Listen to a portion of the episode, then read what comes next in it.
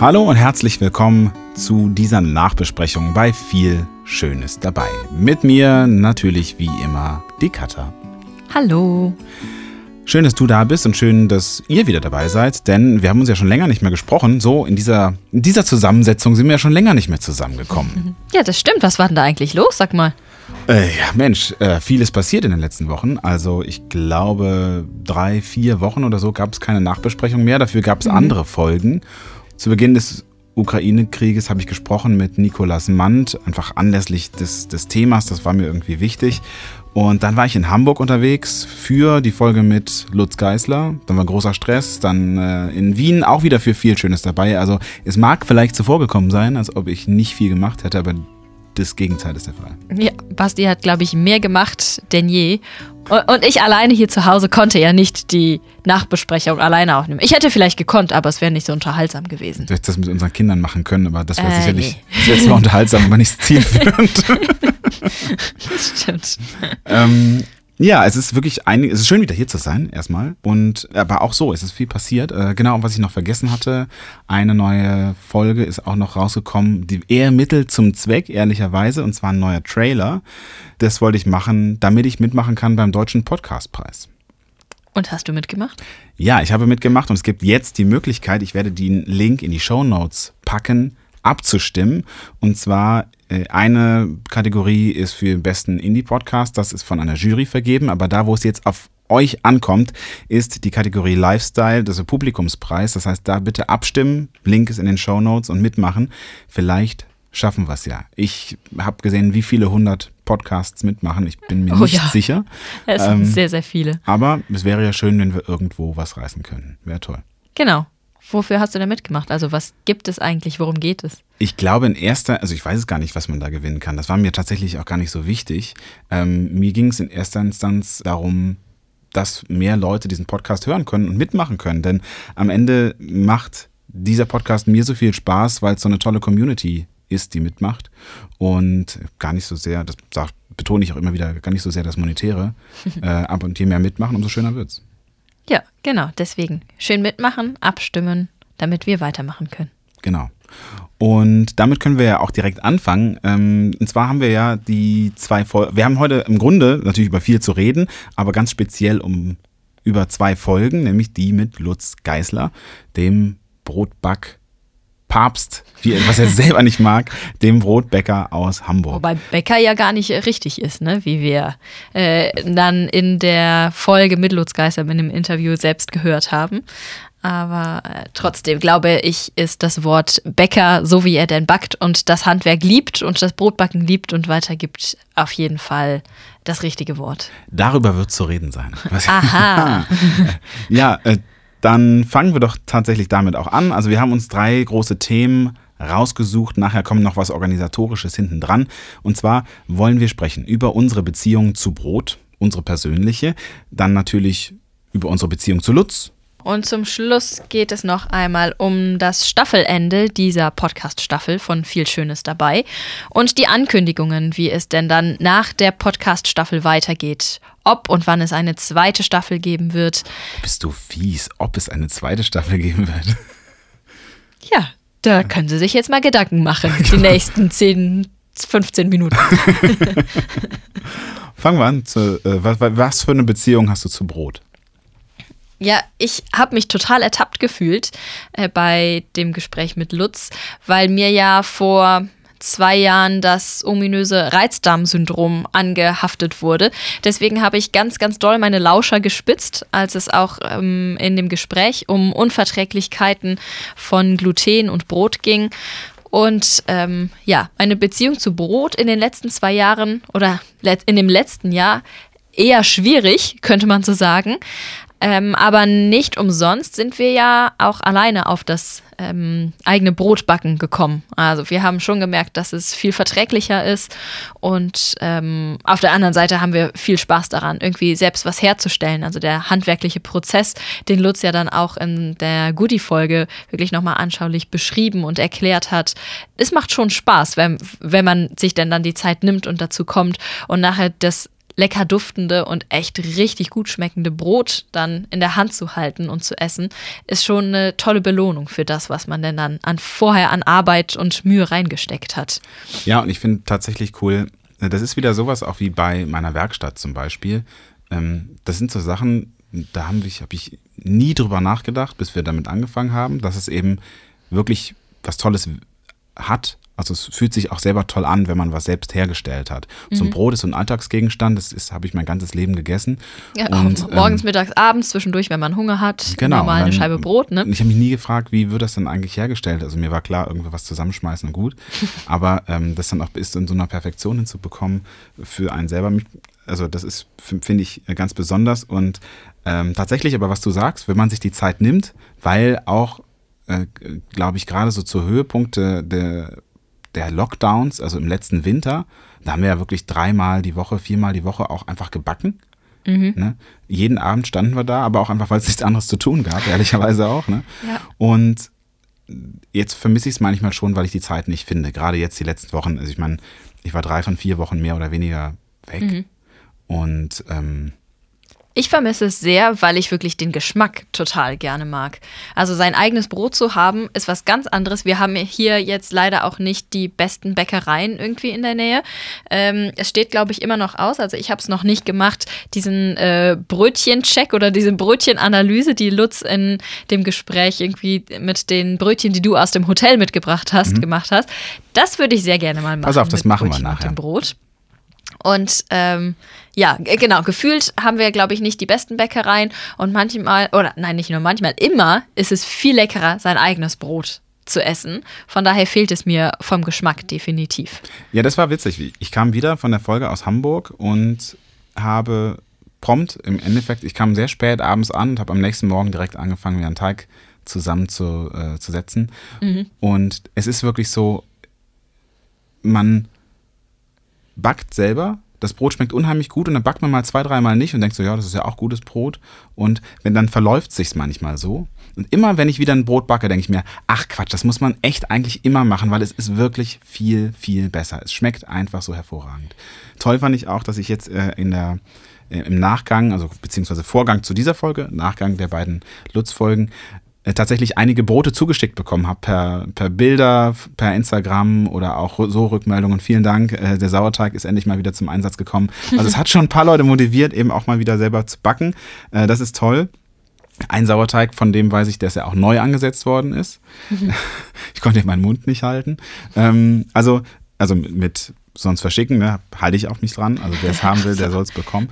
Ähm, eine Hörerin oder ein Hörer hat selbst einen Sauerteig angesetzt. Genau, hat sich also den, hat sich selbst den Gefallen getan, es ja. nicht von mir zu bekommen. du, äh, wenn, ich glaube, Lutz hat es ja mal mit dem Kind verglichen, ne? Wenn, dann möchte man wahrscheinlich auch sein eigenes Kind quasi gro großziehen und formen. Ja, Kann ich schon verstehen, haben wir ja auch gemacht. Ja, ja eben.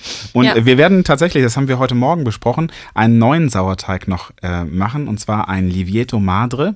Das ist ein italienischer, ähm, hart geführter Weizensauerteig, den man noch für Pizzateige gut benutzen kann und der allgemein ein guter Ersatz ist für die Alltagshefe. Weil tatsächlich, was Lucia beschrieben hat, ist, dass die kurzgeführten Backwaren ne, immer mhm. nicht so gut sind und die ja auch primär mit Sauer, äh, mit, mit Hefe gemacht werden. Und dieser Livieto Madre ist im Endeffekt ein sehr wenig saurer, weil eben mit wenig Wasser geführter Sauerteig, der in, den, der in Italien und in Spanien sehr viel äh, benutzt wird. Und diese ganzen italienischen Backwaren, die so schön aufgehen, das ist alles ähm, Nevieto Madre und eben nicht Hefe. Mhm. Viel besser bekömmlich und zum Beispiel auch eine gute Pizza, eine italienische Pizza ist fast, fast immer auch damit gemacht und nicht mit Hefe. Das wusste ich zum Beispiel auch gar nicht. Also ich finde, das hat, äh, die Folge hat den Aspekt der Zeit nochmal für mich hervorgehoben. Also mir war schon bewusst, dass Hefe nicht so gut bekömmlich und verträglich ist wie Sauerteig, aber das so nochmal auch vor allem mit den Zeiten, also das, das kurzgegangene oder wie hast du es gerade genannt? Äh, ähm, Langgeführt oder kurzgeführt? Langgeführte und kurzgeführte. Ähm, das hat mir nochmal die Augen geöffnet. Auch wirklich in Bezug auf die Brote, die denn dann halt viel bekömmlicher sind, wenn sie lang geführt werden. Ja, vor allen Dingen für dich, ne? Also diese, ja. diese FODMAPs, die da drin sind, oder FODMAPs, wie auch immer sie denn heißen, ja. das sind ja so, äh, ich, ich sag's mal quasi in Kindererklärung, das sind ja so kleine Beißerchen, die sich äh, mit der Zeit äh, selbst umbringen, wenn sie, ne, wenn der, wenn der Teig lang genug da drin ist. Ähm, und wenn man es eben nicht so lang gehen lässt, dann sind die da und bleiben eben nicht im Teig, sondern gehen in den Körper über und sind einfach nicht gut für den Körper. Und daher sollte man also schauen, je länger ein Brot geführt ist, ab vier Stunden hat Lutz mal nicht gesagt, mhm. sind die so weitestgehend abgebaut, dass sie eben auch selbst dann für Menschen mit Reizdarmsyndrom oder äh, anderen Erkrankungen viel bekömmlicher sind. Ja, genau. Ja, und tatsächlich, was ich auch noch witzig fand, auch auf dem Weg nach Hause, allerdings äh, tatsächlich auf dem echten Weg nach Hause, habe ich im Zug eine kleine Begegnung mit der Deutschen Bahn gehabt. und ähm, meine Bahncard war irgendwie nicht verfügbar, auf dem Handy abrufbar. Und dann wurde mir ein Ticket ausgestellt über fast 160 Euro, dass ich ja, weil ich ja schwarz fahre. Und die Banknachbarin von gegenüber in der Bahn, die bekam das mit, war selbst Bahncard 100 Inhaberin und ähm, fing dann an, sich mit mir zu unterhalten. Witzigerweise, während diese Frau mir dieses Ticket schrieb, wie unmöglich das sei. Ähm, dass sowas sei, würde ihr jede Woche passieren und diese unflexiblen Mitarbeitenden von der Deutschen Bahn. Ich saß auch etwas komisch, dass es, das war. Du saß zwischen den Stühlen, zwischen ja, den Fronten. So, ja, ich, ne, ich hatte schon gutes Verständnis für die Dame, weil die, ähm, ja, tatsächlich das wunderbar zusammengefasst hatte, wie dieser Service in der Deutschen Bahn eben leider funktioniert. An dieser Stelle zumindest. Und darüber kamen wir ins Reden. Mhm. Und äh, ich fragte mich, wo ich denn herkomme. Ich sagte von Lutz Geisler, kannte sie nicht und wollte dann mehr wissen und hat dann wirklich auch hartnäckig an einer Stelle nachgebohrt. Dann kam nämlich raus, sie arbeitete oder arbeitet für das deutsche Bäckerhandwerk und wollte dann unbedingt wissen, mit wem ich da gesprochen habe. Also falls und sie, sie kannte Lutz nicht. Sie kannte Lutz nicht, aber eben weil sie nur mit dem deutschen Bäckerhandwerk zu tun hat und die schielen ja nicht immer nur positiv auf ihn, weil er natürlich, ich sag mal, auch nicht immer nur die netten Wahr Wahrheiten sagt, nämlich, äh, dass das deutsche Bäckerbrot total super ist, sondern er sagt halt auch, Leute, die meisten machen es eben nicht mehr so gut. Mhm. Aber er ist doch auch in irgendeiner, äh, in irgendeiner beratenden Funktion für das Bäckerhandwerk oder die Handwerksinnung oder für wen für ist er? Für die verschiedenen Bäcker selber, glaube ich. Also natürlich kann es auch sein, dass ja. meine Innung dabei ist, aber also das weiß ich nicht. Ne? Mhm. Aber äh, in, in Summe, so wie ich es verstanden habe, macht er das eigentlich primär für einzelne Bäcker, die dann auf ihn zukommen. Hm, okay. Ja, alles in allem finde ich es äh, irgendwie unglaublich, was Lutz sich da an, an Wissen und an handwerklicher Technik angeeignet hat, im Prinzip ohne ja richtiger Bäcker zu sein. Da ging es auch eine ganze Zeit lang darum, dass er ja keine Bäckerausbildung hat und auch kein Bäcker, Bäckermeister ist. Und ähm, dass er sein eigenes Brot ja gar nicht verkaufen darf, weil er kein Bäckermeister ist. Das ist halt auch so eine Sache, wo man denkt so, huh, ja, also irgendwie kann man es nachvollziehen oder nach dem, was er alles, wie, wie er so den Umschwung gemacht hat, kann ich das nachvollziehen, weil es in, in Deutschland ja für für, für gewisse Berufe einfach den, den Meister braucht. Aber auf der anderen Seite denke ich mir, Mann, das Brot ist doch irgendwie viel leckerer und hat äh, viel längere Gärzeiten, ist besser bekömmlich und er darf es nicht verkaufen, weil er seinen Meister halt nicht gemacht hat. Ne? Ja, das ist tatsächlich insofern auch interessant, als dass seine Frau jetzt Bäckermeisterin ist, seit kurzem, und sie ihr Haus umgebaut haben. Also es ist ah. total spannend. Man kommt also bei ihm, oder ich kam an dem Tag speziell da rein, stand im Flur und habe es ehrlich gesagt auf den ersten Blick gar nicht bemerkt. Es sah aus wie eine, naja, wie ein Stück Ding. So, ich musste erstmal gucken, wo was ich meine, jetzt? wo ist die Garderobe? Ja, ja, nein, im Flur. Ähm, und da stand nämlich dann, äh, das war Garderobe, ich, ich legte mich ab und dann merkte ich erst mein Irrtum. Das war nicht nur irgendein Möbelstück, sondern das war eine Teigmachmaschine, aber wirklich eine, die so groß war wie ich. Also war kein Möbelstück. Oh. Und äh, die sollte an und für sich im, am nächsten Tag in die neue Backstube, die sie gebaut haben. Die haben nämlich ihr Haus groß ausgebaut. Das mhm. war ein, eigentlich ein sehr großes Wohnzimmer ursprünglich mal. Davon haben sie einen sehr großen Teil abgesteckt und ähm, noch zusätzlich ein bisschen angebaut und jetzt eben statt Wohnzimmer eine eigene Backstube. Genauso wie man ja, sich vorstellt. Ja. Ähm, ich sag mal, ein mittlerer sechsstelliger Betrag ist da reingeflossen, glaube ich, so kann man es sagen, ohne zu viel zu verraten. Und er war eben im Begriff, die letzten, in den letzten Zügen, dass das fertig wird, wo er jetzt dann seine Seminare auch machen äh, wird. Und eben, weil die Frau jetzt Bäckermeisterin ist, auch gebacken wird tatsächlich für den Verkauf. Ja, ne, okay. Sie werden also äh, im Privathaus gibt es vorne ein Fenster und das Fenster wird geöffnet, ich glaube alle zwei Wochen, für Brot. Das kann man dann bei ihm über die Webseite vorbestellen und dann kann man es eben dort abholen äh, quasi vorbereitet. Natürlich verkauft das dann die Frau und natürlich backt das auch nur die Frau, aber er darf mitmachen. Denn der Ja. Witz ist, du musst, um Brot zu backen, gar nicht Meister sein, sondern nur, um es zu verkaufen. Ja, genau. Also ich glaube, das hat er ja auch so dargestellt. Ich meine, äh, äh, kam in der Folge gar nicht vor. Das wusste ich gar nicht, äh, dass es so ist. Das ist ja zumindest jetzt so ein bisschen, äh, ein bisschen Versöhnung sozusagen für ihn, dass auch seine leckeren Brote ja verkauft werden dürfen und nicht nur an die Nachbarn verschenkt, wenn er denn zu viel gebacken hat, wie er es dann äh, im Gespräch Ja. verraten hatte. Äh, ja, finde ich eine coole Sache irgendwie. Ähm, er scheint es ja wirklich zu leben und zu lieben, auch dass er dann jetzt sein Wohnhaus in, oder sein altes Wohnzimmer in eine halbe oder in eine komplette Bäckerstube umgewandelt hat. Ja, ja, auch die anderen Räume, muss man sagen. Ich saß ja dann mit ihm in der Küche und wenn man, naja, wie soll man das beschreiben? Da, wo normalerweise ein Backofen ist, so ich sag mal, also auf Oberkörper-Kopfhöhe, ging halt nicht nur einer, sondern es ging wirklich bis weit über meinen Kopf, dann wo normalerweise Regale sind, hingen in Summe, glaube ich, fünf Öfen an der Wand Uh. und dann nochmal so ein Aufsteller, drei Stück übereinander, so frei verschiebbar. Also er hatte tatsächlich in seiner Aber Küche. in der Backstube jetzt nee, nee, oder nee, nee, nee, nur in der Küche. Okay. Das waren aber Haushaltsöfen, ja, alle die gleichen. Und wenn man in die Backstube gegangen ist, sah es aus wie in einer richtigen Backstube. Da waren dann noch mehr Öfen. Wow. Genau, weil er halt auch sagt, also ähm, da man die Menschen, die bei ihm einen Workshop buchen als Hobbyisten, sollen natürlich auch mit Arbeitsgerät arbeiten, die, das sie zu Hause haben. Ah, okay. Ne? Ja. Und deswegen die vielen Öfen. Er selbst backt natürlich auch immer mehrfach. Also an dem Morgen, als ich da war, hatte er schon fünf oder sechs Brote gebacken. ja. Das muss natürlich auch alles synchronisiert sein. Ne? Das ist eine richtige Choreografie. Und dann, aber dadurch, dass er auch eben Bäckerseminare für professionelle Bäcker gibt, wollte er eine Backstube haben, die auch professionelle Bäcker haben. Ja, ich verstehe. Ja, ja das finde ich aber auch ähm, bemerkenswert, dass er so viel Wissen zwar teilweise in seinen Work Workshops und Seminaren weitergibt, aber ja auch ganz, ganz viel seiner Erfahrung und seines Wissens auf seinem Blog teilt, also Plötzblog, worüber wir ja im Prinzip auch zu ganz vielen Rezepten und das Brotbacken gekommen sind.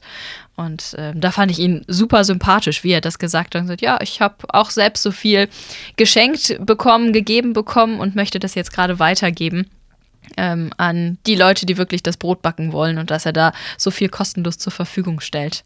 Ja, ich fand vor allen Dingen hat er so, so, richtig geradeaus, straightforward, würde man sagen, Mhm. sein Ding gemacht. Ne? Ähm, kein groß Social-Media-Kram, sondern einfach Brote gebacken, Rezepte reingestellt und dadurch seinen Lebensunterhalt finanziert. Also das finde ich total erstrebenswert. Mhm. Ja. Ich würde auch, äh, ganz ehrlich, am liebsten kein Instagram und Facebook und all den Kram machen, sondern einfach nur diesen Blog machen äh, oder diesen Podcast als Blog und wie auch immer, ähm, um mich da nicht drum kümmern. Aber so weit sind wir noch nicht. Ja.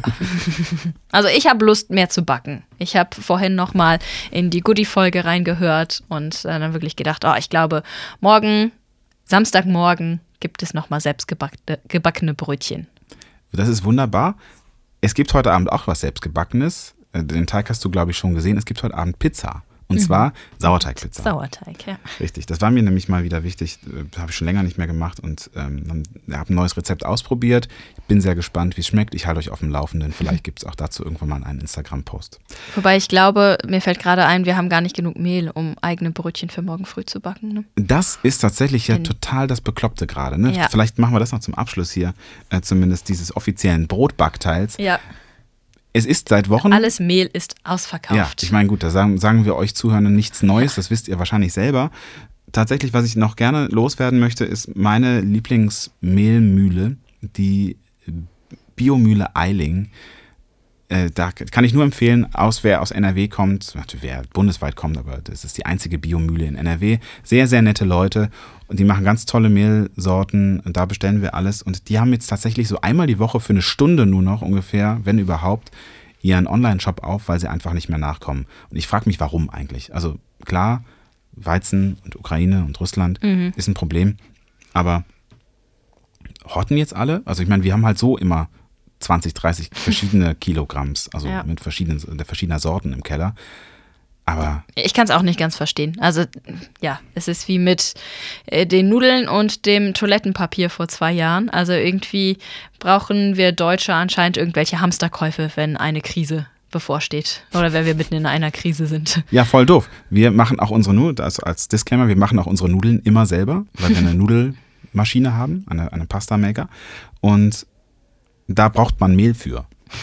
Das stimmt. Das, das heißt, uns geht nicht nur Bei uns gibt es gerade kein Brot, keine Nudeln, keine Pfannkuchen, keine Brötchen. wie doof, nicht wahr? Aber wir warten. Ich habe gerade eben eine E-Mail bekommen. Wir haben es nämlich letzte Woche das erste Mal seit vier Wochen geschafft, überhaupt Brot eben äh, Mehl zu bestellen bei unserer Biomühle.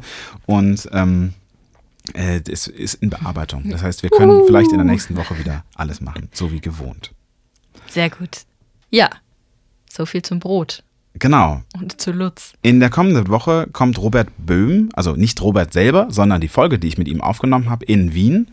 Und das ist eine sehr spannende Folge. Wir sprechen über soziales Verhalten damals, sage ich mal, in Wie, der wie zu Hamsterkäufen. ja auch ja, in der Corona-Krise, aber vor allem sprechen wir auch über die Ukraine-Krise, die gerade da ist und was Verhaltensforschung auch mit Krieg zu tun haben kann. Total spannend.